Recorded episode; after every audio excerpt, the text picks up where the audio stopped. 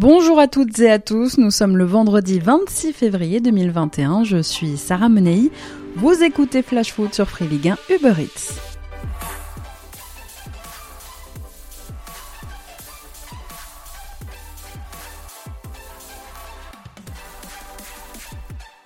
Non sans regret, la campagne des clubs français en Europa League s'arrête donc en 16e de finale. Le LOSC a été battu hier soir par l'Ajax sur le même score qu'à l'aller de Buzyn.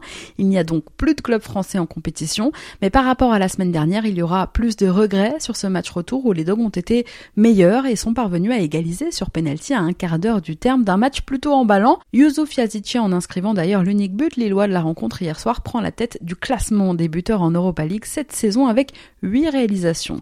Alors ils n'ont pas à rougir de leurs prestations. Aujourd'hui, les Lillois, ils ont tenté, ils ont poussé sans en être forcément récompensés et sans non plus avoir été très aidés par l'arbitrage de monsieur William Colom hier soir. Sans rentrer dans les polémiques d'arbitrage, Lille pourra surtout regretter le match aller raté et cette première défaite qui leur aura coûté très cher. Dominateur cette saison en Ligue 1, le LOSC a encore beaucoup à apprendre sur la scène européenne, mais les Lillois pourront se consoler en pensant au championnat avec le sentiment d'avoir grandi dans ce type de rencontre. Pour son 50e match Christophe Galtier hier n'a pas caché sa déception au coup de sifflet final, mais il a aussi rendu un bel hommage à ses joueurs. C'est une grosse frustration, mais la frustration, il faut, quand même euh, la gérer. On a joué qu'un match sur les deux. Le premier, euh, même si on menait à 10 minutes de la fin, euh, pour se qualifier, il faut faire deux matchs de haut niveau. C'est l'Ajax en face. C'est une équipe qui a l'habitude de ces compétitions-là. Notre, notre match aller a été plus que moyen, même si on a mené 1-0 à un certain moment. Là, je crois qu'on perd quand même sur des, un peu des coups du sort, sur les buts concédés, euh, notamment le premier avec, euh, je sais pas ce qui se passe un peu dans la surface, mais euh, il fallait, pour l'emporter, pour essayer de l'emporter, pour essayer de les pousser, mais à la limite, jusqu'aux prolongations, montrer ce visage-là. J'ai rien à reprocher à mes joueurs, si ce n'est quelques petits détails de marquage dans la surface sur les deux buts que nous avons encaissés. Peut-être plus de justesse euh, dans les 16 mètres adverses. Il y a aussi cette différence entre l'Ajax et nous, euh, ce qui se passe dans la surface de réparation sur un plan offensif. Euh, il y a un peu plus de qualité, un peu plus de maturité, mais dans l'ensemble, en termes d'investissement, en termes de culot dans le jeu, à ne pas dégager le ballon, à vouloir jouer, jouer et aller vers l'avant. Rien à reprocher à mes joueurs, même si on l'a en travers de la gorge quand même. Comme souvent ces dernières années, finalement, le Paris Saint-Germain sera donc le dernier représentant du foot français en Coupe d'Europe.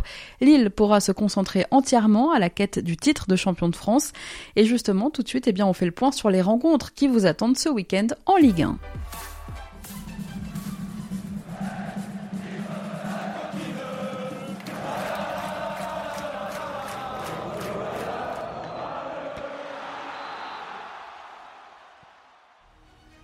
Comme un air de déjà vu, ce soir en ouverture de la 27e journée, ce sont Rennes et Nice, deux formations en difficulté depuis plusieurs semaines qui s'affrontent. Comme à l'aller, les deux équipes doivent impérativement l'emporter ce soir pour cette fois rester en phase avec leurs objectifs respectifs. Privés de victoire depuis le 17 janvier dernier et un succès dans le derby breton contre Brest, Rennes affiche des résultats assez préoccupants qui l'ont fait redescendre à la huitième place au classement. Les hommes d'un Julien Stéphan de plus en plus critiqués restent sur trois défaites consécutives. Trois revers d'affilée, c'est aussi le cas du gym d'Adrian Ursea, battu par Paris, Marseille puis par Metz. Le club azuréen a glissé à la 16e place avec seulement 6 points d'avance sur la zone rouge. La situation commence à être tendue pour les Aiglons qui ont rapidement besoin d'engranger des points pour se rassurer. C'est donc un duel de mal en point qui se profile ce soir au Roison Park. Côté compo, les deux formations s'apprêtent à récupérer des joueurs importants dans leurs effectifs respectifs. Le Stade Rennais devrait pouvoir compter sur les retours de Martin Terrier, de Steven Zonzi et de Damien Da Silva face aux Aiglons. Les trois joueurs pourraient même démarrer la rencontre ce soir, tout comme Eduardo Camavinga qui pourrait lui retrouver sa place de titulaire après sa bonne entrée en jeu à Montpellier la semaine dernière. En revanche, ce soir, Julien Stéphan devra faire sans Fetou Mawassa suspendu et sans Romain Salin blessé. James Léa Silikine n'a lui pas été convoqué par le coach rennais. De son côté, Nice est plus affecté par les absences, même si les Aiglons ont enregistré quand même cette semaine des retours à l'entraînement de plusieurs joueurs importants. Casper Dolberg, Youssef Attal, Jordan Lutomba et Danilo. Absents depuis plusieurs semaines, ils ont donc tous repris l'entraînement mardi, mais aucun de ces quatre joueurs, dont le retour sera progressif, ne sera titularisé à Rennes ce soir. Et puis, je vous en parlais hier, bonne nouvelle également pour Dante. Le défenseur brésilien, victime d'une rupture d'un ligament croisé du genou gauche en novembre dernier, a repris la course cette semaine. Stade Rennais, OGC Nice, coup d'envoi ce soir 21h. En ce qui concerne maintenant les autres rencontres de cette 27e journée de Ligue 1, samedi à 13h, les Girondins de Bordeaux accueillent le FC sur une très mauvaise série de 5 matchs de rang sans victoire en Ligue 1. Les Girondins, 11e au classement, tenteront de renouer avec le succès. De l'aveu de leur entraîneur Jean-Louis Gasset, quelque chose s'est cassé à Bordeaux depuis la défaite des Bordelais à Lyon fin janvier. La dynamique de résultats d'abord, et puis surtout l'harmonie d'un vestiaire aujourd'hui sous tension et fissuré de toutes parts. Non, le groupe ne vit pas bien. À ce sujet, 10 jours après la sortie de Yacine Ali. Hier, c'est Laurent Koscielny qui, en conférence de presse, a sorti la sulfateuse. À un moment donné aussi, il faut aller sur, euh, sur le terrain avec les mecs en qui tu as confiance et euh, qui sont dans le même état d'esprit que toi. Euh, voilà, le coach après fera, fera son équipe jusqu'à la fin de la saison, mais c'est sûr que là, il y, aura, il y a trois mois très importants. À nous de prendre les points les plus vite possible pour obtenir le, le maintien et puis après euh, tourner la page de, de, cette, saison et faire euh, certainement un peu le ménage. Non, après, euh, après voilà, c'est l'ambiance, l'ambiance est, moyenne, voire très moyenne, il faut être, faut être réaliste. après, vous êtes dans un groupe où il y a énormément de joueurs en fin de contrat, des joueurs qui veulent partir. Voilà, il faut rester avec ceux qui ont envie de se battre, qui ont envie de, donner, de progresser, de partager aussi. Donc voilà faudra faire, euh, faudra faire le ménage, être intelligent dans, dans le recrutement. Et, euh, et, voilà. Donc il y a une vraie fin de cycle. Bien sûr, bien sûr, il y a une fin de cycle. Hein. Quand tu as autant de, autant de joueurs comme ça ou qui euh, qui te donnent pas envie de, de travailler, de progresser, c'est difficile d'avoir d'avoir des résultats. Donc euh, c'est pour ça aussi que des fois je suis je peux être je peux être méchant dans mes paroles parce que j'ai envie que c'est des bons mecs. Mais à un moment donné, c'est comme dans la vie. Si tu travailles pas ou si tu ne donnes pas les moyens de pouvoir euh, progresser et avoir euh, des objectifs, bah, tu n'auras rien. Et puis au bout d'un moment, on t'oubliera. Et euh, là-dessus, j'ai du mal avec, avec certains parce que pour moi, voilà, ça passe, ça passe par le travail. J'ai été, j'ai été on m'a inculqué des valeurs qui, je pense, sont très importantes dans la vie et même dans le foot et que certains ben, on n'a pas eu la même certainement la, même éducation et là-dessus j'ai un peu un peu de mal. Plus question de parler d'Europe. À Bordeaux, on parle donc aujourd'hui de maintien carrément. À Metz, en revanche, on peut bien parler de qualification européenne. Les Grenats, sixième aujourd'hui au classement, font une belle saison. Même dans les moments les plus compliqués, ils ont su réagir. Après deux défaites consécutives en championnat, Metz a relancé la machine la semaine dernière en s'imposant 2 buts 1 face à Nice. Côté compo pour ce match, les Girondins seront privés de 5 joueurs. Youssouf Sabali, Otavio et Thomas Bazic sont blessés. Touché à la cuisse il y a 15 jours, le Croate n'est pas encore apte à reprendre la compétition. En revanche, en ce qui concerne Sabali, puisque je vous en parlais cette semaine, il a repris l'entraînement mardi après 3 semaines d'absence. Il ne jouera pas ce match évidemment. Mais Jean-Louis Gasset va quand même récupérer Paul Baïs, absent contre Nîmes la semaine dernière, et incertain jusqu'ici. Le Suisse Loris Benito exclu face au Nîmes Olympique justement, et Yacine Ladli sont eux suspendus. Côté Messin, outre les absences de longue date, Frédéric Antonetti disposera demain d'un groupe quasiment au complet. Vincent Pajot a repris, il s'entraîne normalement. Le défenseur Dylan Bron a lui une petite gêne au genou. Sa présence ou non dans le groupe Messin sera actée dans la journée. Bordeaux-Metz, coup d'envoi demain 13h. À 17h demain, c'est Dijon qui reçoit le Paris Saint-Germain, un choc des extrêmes puisqu'à l'aube de cette 27e journée, Dijon est 20e et bon dernier au classement, tandis que le PSG de son côté eh bien, est 3e du championnat. Des Dijonais dont le sort en Ligue 1 semble presque scellé, lanterne rouge du championnat, je le disais, avec 15 petits points au compteur et surtout seulement deux victoires depuis le début de la saison. Les Bourguignons, en perdant il y a 10 jours contre un concurrent direct dans la lutte pour le maintien, en perdant contre Nîmes, ont presque déjà acté leur descente en Ligue 2. Les joueurs de David Linares restent sur 7 revers consécutifs en championnat. Et de son côté, eh Paris a quand même perdu le week-end dernier sa place de dauphin en s'inclinant contre l'AS Monaco. Voilà les Parisiens sur la troisième marche du podium aujourd'hui. Des Parisiens qui ont déjà perdu à 6 reprises cette saison en championnat. C'est son plus haut total de défaites en Ligue 1 depuis 10 ans et depuis l'arrivée de QSI. Nul doute que demain, donc, le PSG aura à cœur de gommer le revers de la semaine dernière et avec la manière. Ce week-end, Mauricio Pochettino s'apprête à récupérer Pablo Sarabia, forfait dimanche dernier contre Monaco. L'Espagnol devrait être le seul retour enregistré par le Paris Saint-Germain. Angel Di Maria et Colin Dagba sont encore jugés trop justes. Keylor Navas et Ander Herrera devraient eux aussi manquer à l'appel demain. Au camp des loges, l'entraînement d'hier a été marqué par la reprise individuelle de Neymar. Le Brésilien touché aux adducteurs poursuit son programme de soins. Comme Juan Bernat, victime lui d'une rupture du ligament croisé du genou gauche en septembre, il a fait son retour à l'entraînement évidemment individuel dans le cadre de sa rééducation. À noter demain également l'absence de Leandro Paredes, le milieu de terrain argentin est suspendu pour cette rencontre face au DFCO. Dijon, de son côté, va pouvoir compter sur l'ensemble de ses forces en présence, ou presque. David Linares a indiqué hier en conférence de presse n'avoir qu'un seul absent pour la réception du PSG. Il s'agit d'Aboubacar Kamara, exclu face à Lens le week-end dernier. L'attaquant dijonnais est suspendu. Roger Assalé est lui de retour. Le jeune milieu Dina Ebimbe a repris en début de semaine.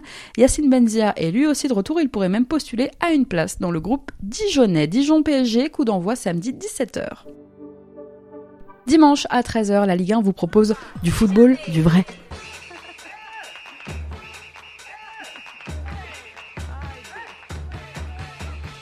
Enfin normalement, puisque c'est Monaco qui reçoit Brest, la deuxième meilleure attaque du championnat à domicile contre la sixième meilleure attaque tout court. L'ASM, seule équipe de Ligue 1 invaincue en 2021, reste sur un succès probant acquis face au Paris Saint-Germain, donc dimanche dernier. Aujourd'hui, pour Monaco, qui est à deux points du troisième et à trois points seulement du deuxième, le podium et la possible qualification en Ligue des Champions est plus qu'une réalité, et même la course au titre, puisque l'ASM n'est aujourd'hui plus qu'à six points du leader lillois. Et oui, ces dernières semaines, Monaco a imposé l'idée d'un quatuor de tête et s'est immiscé dans cette course au titre si disputée cette saison. En cas de nul ou de victoire ce week-end, les hommes de Niko Kovac enchaîneraient avec un 13e match sans défaite, toute compétition confondue.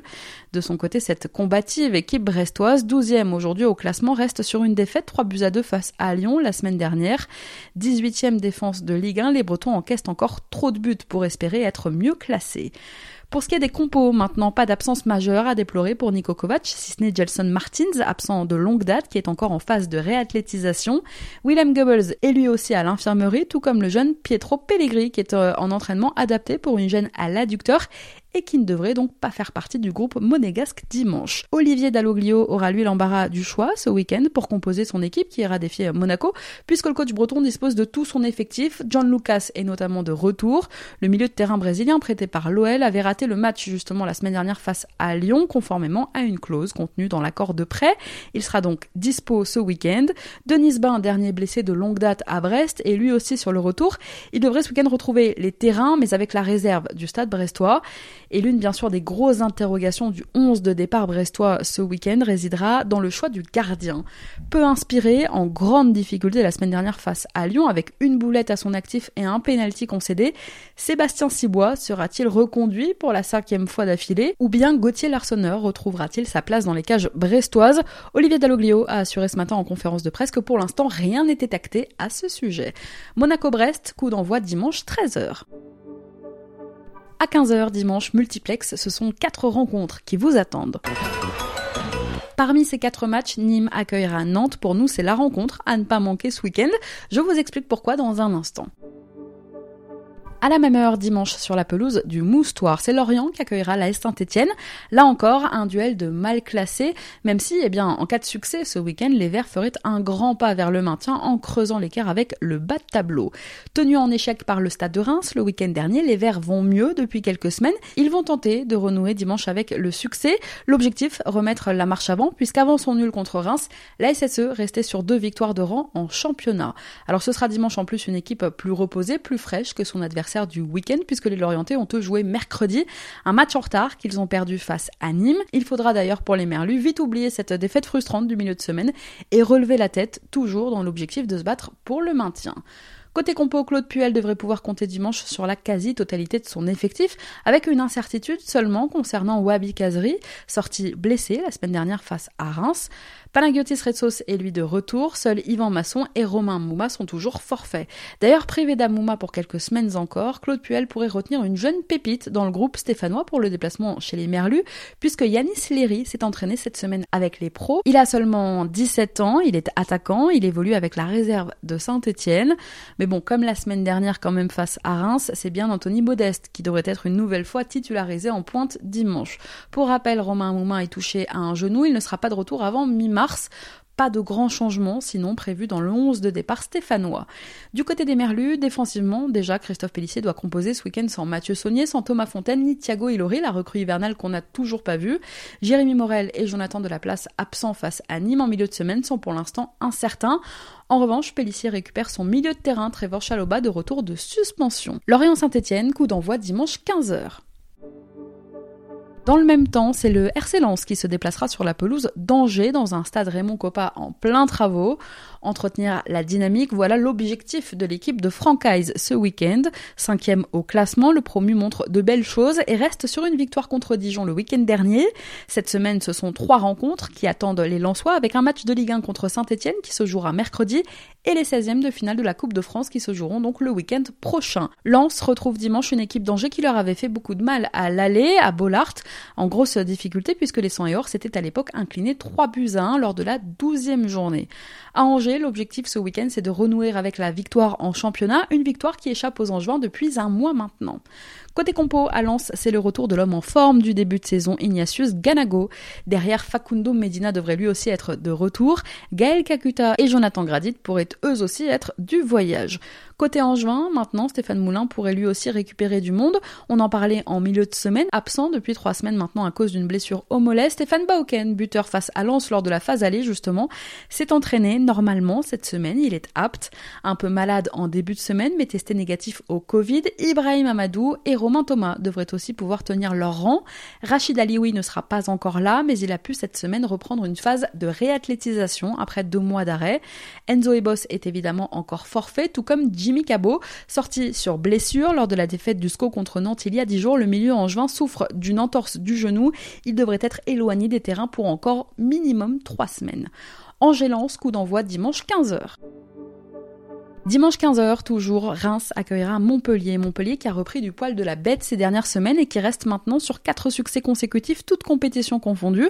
Neuvième aujourd'hui au classement en championnat, les Héroltais peuvent rêver d'Europe puisqu'ils ne sont plus qu'à deux petits points de la cinquième place, synonyme de qualification en Europa League. Le MHSC qui s'est donc repositionné dans le haut de tableau est à la lutte désormais avec des équipes comme Rennes, Marseille, Metz et Lens. À Reims, on a bien entamé 2021, mais c'est un peu plus compliqué depuis quelques semaines. La dynamique est moins bonne que celle de leur adversaire du week-end. Trois nuls, une défaite et une victoire seulement sur les cinq derniers matchs. 13e à l'aube de cette 27e journée de Ligue 1, le club végète un peu dans le ventre mou du classement. Côté compo à Montpellier, tout le monde sera sur le pont à part Andy Delors. Ce sont les mots aujourd'hui de Michel Derzakarian en conférence de presse. L'attaquant montpellierin blessé aux ischios n'avait déjà pas joué contre Rennes le week-end dernier. Côté Rémois, pas absence majeure à déplorer pour David Guillon qui devrait enregistrer ce week-end le retour de son capitaine Younis Abdelhamid. Reims-Montpellier, coup d'envoi dimanche 15h. Juste après, à 17h, c'est Lille qui accueillera Strasbourg. Deux jours et demi à peine après leur élimination au 16e de finale d'Europa League, les Dogs doivent se reconcentrer sur le championnat. Solide leader, le LOSC doit l'emporter dimanche contre le Racing s'il ne veut pas voir l'OL revenir à sa hauteur en cas de succès des Gaunes contre Marseille.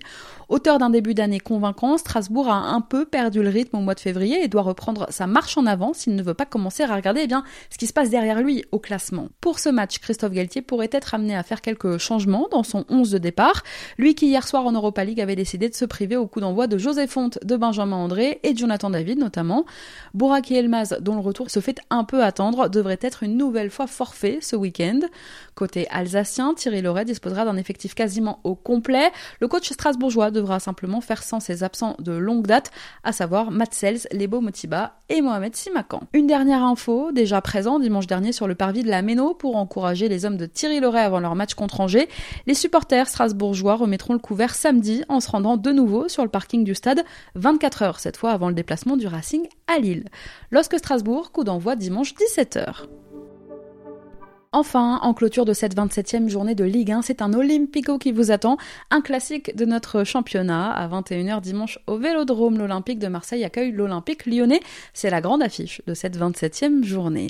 Dauphin du LOSC, l'OL n'a aujourd'hui que 3 points de retard sur le leader actuel et un petit point d'avance seulement sur son poursuivant, le Paris Saint-Germain.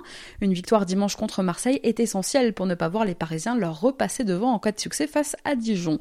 En attendant Sampaoli, à Marseille, on veut enchaîner. Les Marseillais restent sur 4 matchs sans défaite, toutes compétitions confondues. Ça va un peu mieux. Côté compo, à l'OL, Rudy Garcia devrait pouvoir compter sur l'ensemble de son effectif. Blessé il y a deux semaines, Marcelo a même repris l'entraînement collectif cette semaine. Le Brésilien devrait postuler pour le déplacement de dimanche. À Marseille, Milik, qu'on n'a plus vu depuis 5 rencontres maintenant à cause d'une blessure à la cuisse, a regagné cette semaine les séances collectives. Il sera bien là dimanche. Florian Thauvin, lui aussi, sera apte pour la réception de l'OL. Après un mois difficile, il a retrouvé un second souffle. Tovin, il n'est plus embêté par la gêne au genou qui l'a privé du déplacement à Nantes le week-end dernier. Avec 7 buts et 7 passes il reste quand même la principale arme offensive de cet OM en Ligue 1. La mauvaise nouvelle en revanche pour Marseille, c'est la rechute de Jordan Amavi, touché à une cuisse, le latéral gauche marseillais est de retour à l'infirmerie, une blessure qu'il a déjà privé cet hiver de presque 8 semaines de compétition. Élément précieux de cette équipe marseillaise, Amavi devrait être absent encore une dizaine de jours. Dimanche, Nasser Larguet devra également se passer de Dario Benedetto, de Valentin Rongier et d'Hiroki Tous les trois suspendus. Au sifflet, monsieur Benoît Millot a été désigné pour diriger la rencontre OMOL, coup d'envoi dimanche 21h. Et comme d'habitude, tous les buts, les plus belles actions et les résumés de vos rencontres du week-end sont à retrouver en quasi direct sur votre appli gratuite Free Ligue 1 Uber Eats. Allez, on passe à notre déclat du jour. Elle est signée Leonardo. C'est mon cœur qui parle. vous avez un chef d'espoir qui est une retenue.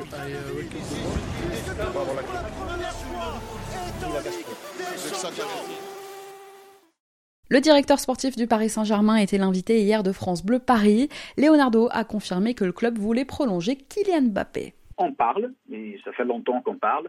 Je pense qu'on avance principalement de l'autre côté d'être clair euh, par rapport à notre position. C'est toujours plus clair. Euh, Qu'est-ce qu'on veut? Et c'est vraiment, je pense que tout le monde sait que ça se passe. Et là, je pense qu'on va arriver au moment que euh, on doit prendre une position et prendre une décision. Et je pense qu'on arrive à chaque fois plus proche de ces moments-là parce que euh, c'est normal que, que, ce soit comme ça. Là, comme je dis, je pense qu'à un moment, euh, on va arriver à le moment qu'on doit de, de décider. Mais il n'y a pas que sur le cas Bappé que Leonardo s'est exprimé hier, puisqu'il s'est aussi confié sur la prolongation de Neymar, d'Angel Di Maria, de Juan Bernat et même de Julian Draxler. Écoutez-le. Et là, euh, on est en bonne voie, mais bon, c'est normal. Un contrat, à la fin, il est, il est décidé seulement après qu'il ait signé. Hein, et ça, c'est c'est pas encore euh, le cas, mais je pense qu'on arrive en bon moment, soit pour Di Maria et soit pour Bernat. Je pense que ce sont de, quatre dossiers qu'on qu discute. Et bon, on va, je pense que l'idée, c'est d'arriver au bout euh, le plus vite possible parce que de notre côté, il y a l'intention de renouveler tous les quatre. Après, euh, il y a euh, il y a Draxler aussi qui va en fin de contrat et on va voir un peu comment est la situation. Là, on a parlé un peu moins, mais on va voir aussi parce que je pense que c'est un joueur quand même qu'on doit clarifier, un très important joueur. Et bon, il sait y a eu malheureusement les dernières années moins d'opportunités, mais c'est un joueur que quand même, euh, il, est, il, est, important pour le club et on va voir un peu comment ça va, ça va finir euh, sa situation. Vous l'aurez compris, supporters parisiens, restez à l'affût, vous pourriez bientôt avoir de bonnes nouvelles. Allez, on passe à la rencontre que vous devriez regarder ce week-end. Toutes les semaines dans Flash Foot, je vous conseille une affiche que vous ne devriez manquer sous aucun prétexte. Et eh bien dimanche à 15h, je vous donne rendez-vous au Costières où Nîmes accueille le FC Nantes. Duel de mal classé, certes, mais duel d'équipes qui ont repris du poil de la bête ces dernières semaines. Alors pourquoi faut-il regarder ce match? Parce qu'avec trois victoires consécutives en Ligue 1 pour Nîmes, c'est la remontada gardoise. Allant offensif, solidité défensive, combativité, Nîmes retrouve un visage plaisant. En s'imposant en milieu de semaine contre Lorient, les Crocos sont passés devant Nantes au classement et ont quitté la zone rouge.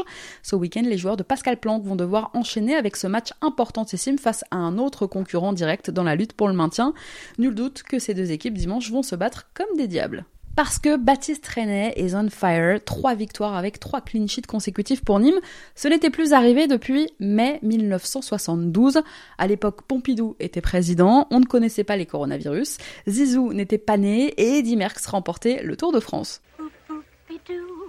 Parce qu'à Nantes aussi, ça va un peu mieux. On a décroché une victoire qu'on n'attendait plus dans le derby contre Angers il y a dix jours. On reste sur un nul décroché contre Marseille la semaine dernière. Alors c'est pas la folie, mais la spirale négative s'est un peu enrayée. Merci Comboiré parce que le monsieur plus du Nîmes Olympique, Zinedine Ferrat, sera là. Il revient de suspension et rien que pour ça, eh bien, c'est une bonne raison de ne pas rater ce match. Bon, j'espère vous avoir convaincu. Nîmes-Nantes, coup d'envoi dimanche 15h. Nous, on en reparle lundi.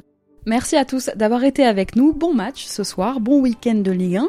C'était Sarah Menei, vous écoutiez Flash Foot. On se retrouve lundi pour débriefer ensemble cette 27e journée de championnat.